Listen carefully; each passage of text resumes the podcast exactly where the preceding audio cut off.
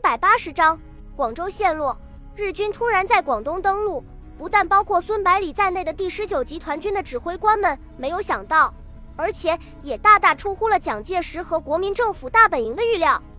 武汉会战已经打了两三个月，日军先后投入十几个师团，在中国军队的顽强抵抗下损失惨重，兵力已经到了捉襟见肘的地步。以至于最后，冈村宁次为了援救庐山地区的部队，竟然用军舰硬闯十九路军重兵布防的马当要塞。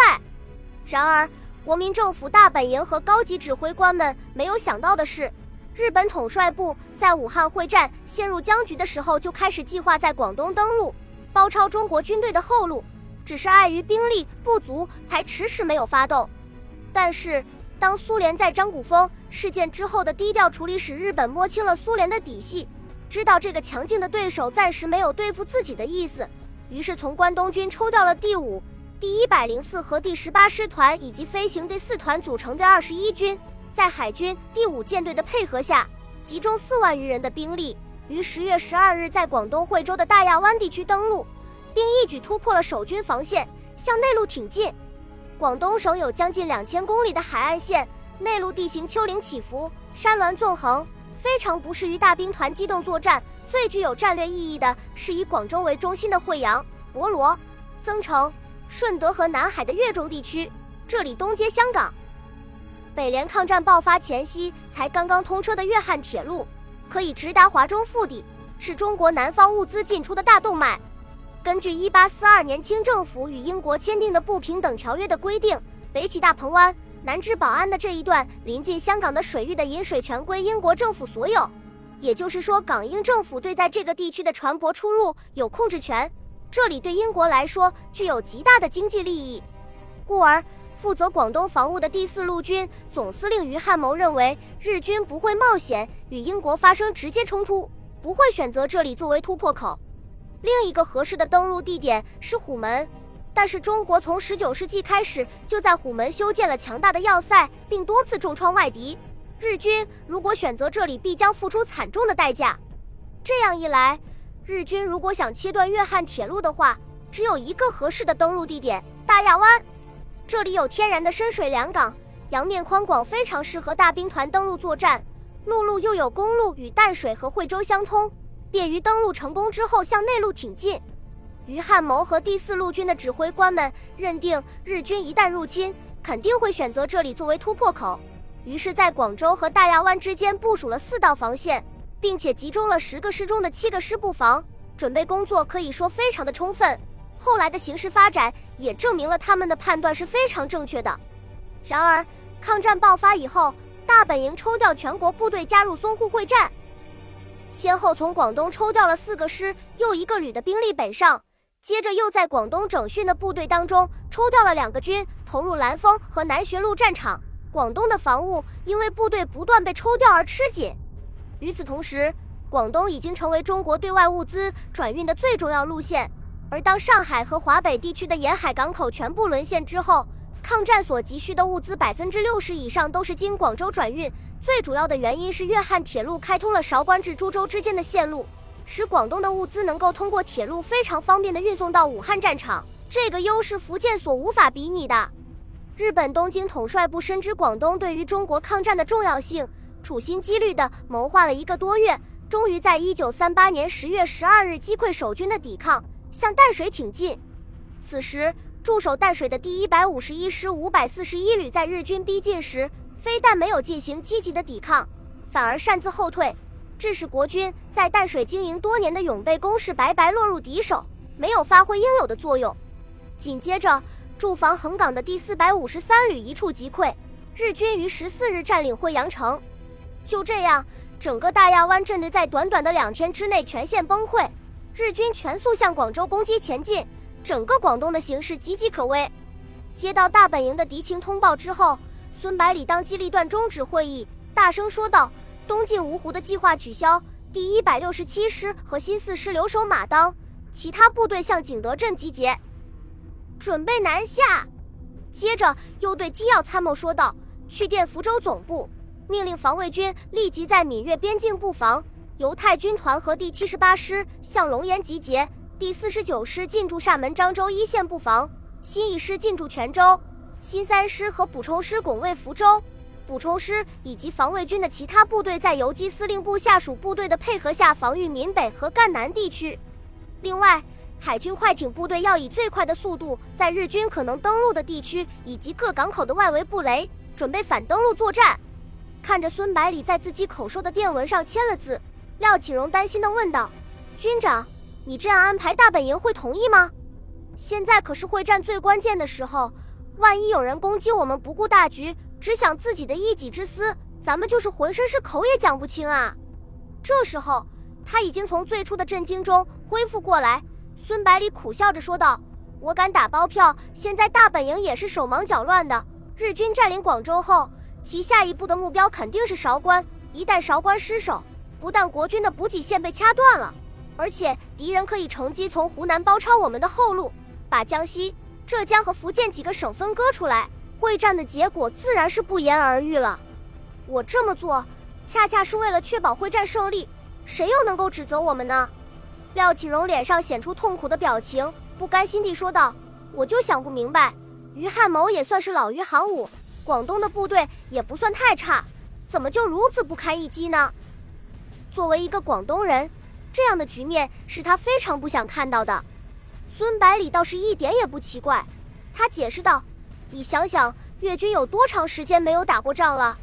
几次围剿都是作壁上观，两广事变又是和平解决，有点战斗经验，训练有素的部队又被大本营调走了，挡得住敌人才奇怪呢。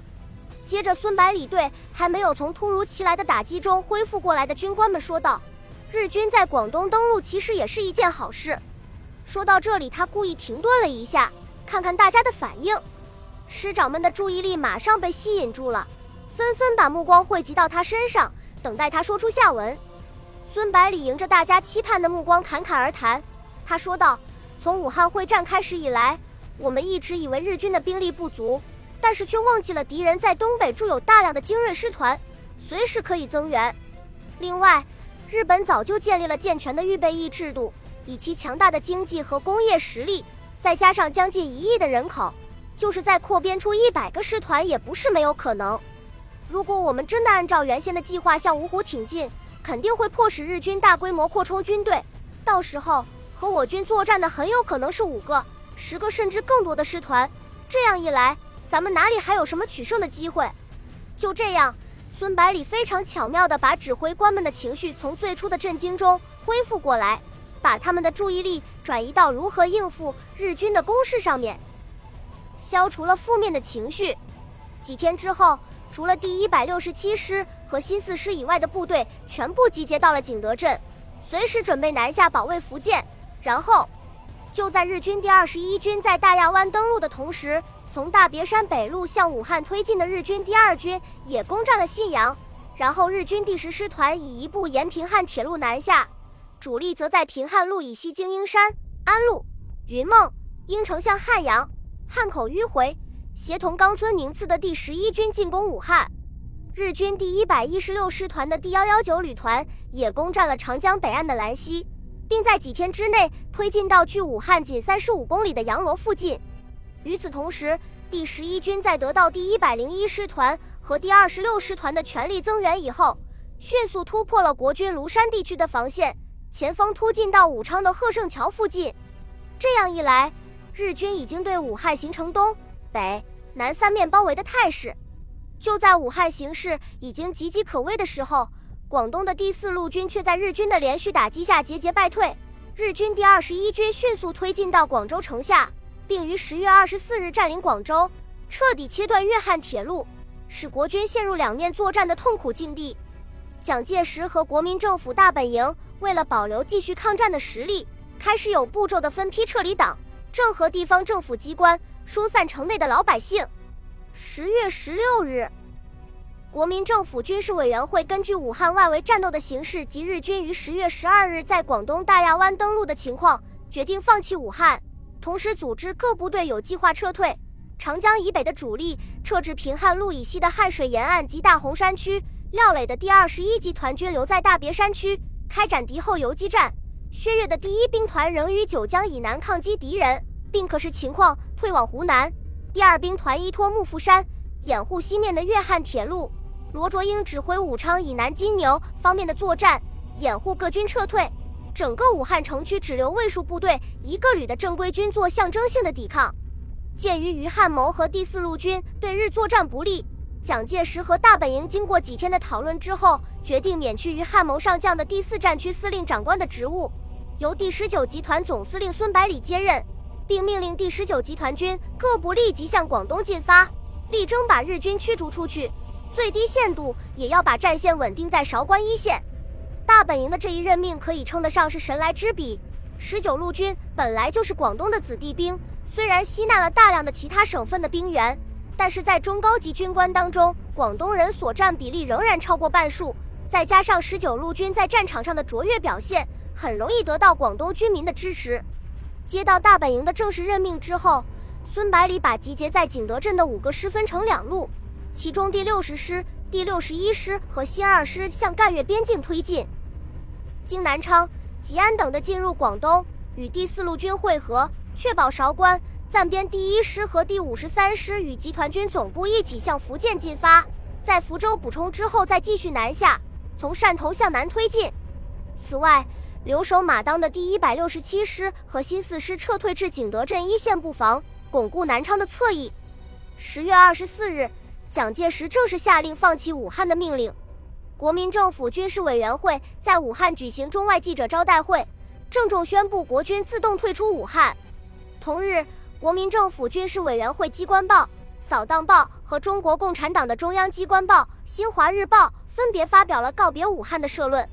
二十四日晚，作为战时最高统帅的蒋介石和航空委员会秘书长的宋美龄乘飞机离开武昌，飞往湖南衡阳。中共中央驻武汉代表。国民政府军事委员会政治部副部长周恩来和《新华日报》也在这一天乘机飞离武汉。同时，武汉城内中国守军按计划开始撤离，至二十五日夜全部撤离市区。武汉会战历时四个半月，以中国军队主动撤出武汉而告结束。虽然就战役而言，日军占领了武汉三镇，中国军队英勇卓绝的武汉保卫战是失败了，但是从战略意义上来说，日本并没有能实现其战略企图，取得预期的胜利。日本大本营原以为迅速攻占武汉，就能迫使中国政府投降，结束对中国的战。但是，中国政府并未像日本所期望的那样因武汉、广州的失守而投降。中国军队主动退出武汉后，十月三十一日，蒋介石发表为国军退出武汉告全国国民书，保卫武汉之军事。其主要意义源于阻止敌军西进，消耗敌军实力，准备后方交通，运输必要武器，迁移我东南与中部之工业，以进行西南之建设。今轴我中部及东南之人力物力多已移植于西部诸省，西部之开发与交通建设已达初步基础，故我守卫武汉之任务已毕，目的已达。且抗战军事胜负之关键不在武汉一地得失。而在保持我继续抗战持久之力量。自今伊始，必须更哀戚、更谨忍、更踏实、更刻苦、更勇猛奋进，以致力于全面之战争与抗战根据地之充实，而造成最后之胜利。武汉会战对整个战局产生了重大的影响，日军在这次战争中死伤并近十余万人。更重要的是，其全面进攻的锐气大大受挫。经此一战，日军速战速决。迅速解决中国事变的国策，实际已经宣告破产，迫使其不得不继续扩充军队，在中国战场这个泥潭里面苦苦挣扎。到武汉会战结束的时候，日本已经把陆军的三十四个师团当中的三十二个投入中国战场，然而却满足不了继续作战的需要。在万般无奈的情况下，日本大本营决定再次扩军，增加八个新的师团，以应付不断扩大的战场。同时开始不断抽调驻扎在东北的关东军的骨干，充实到中国战场的前线，希望能够在新的一年里取得突破性的进展。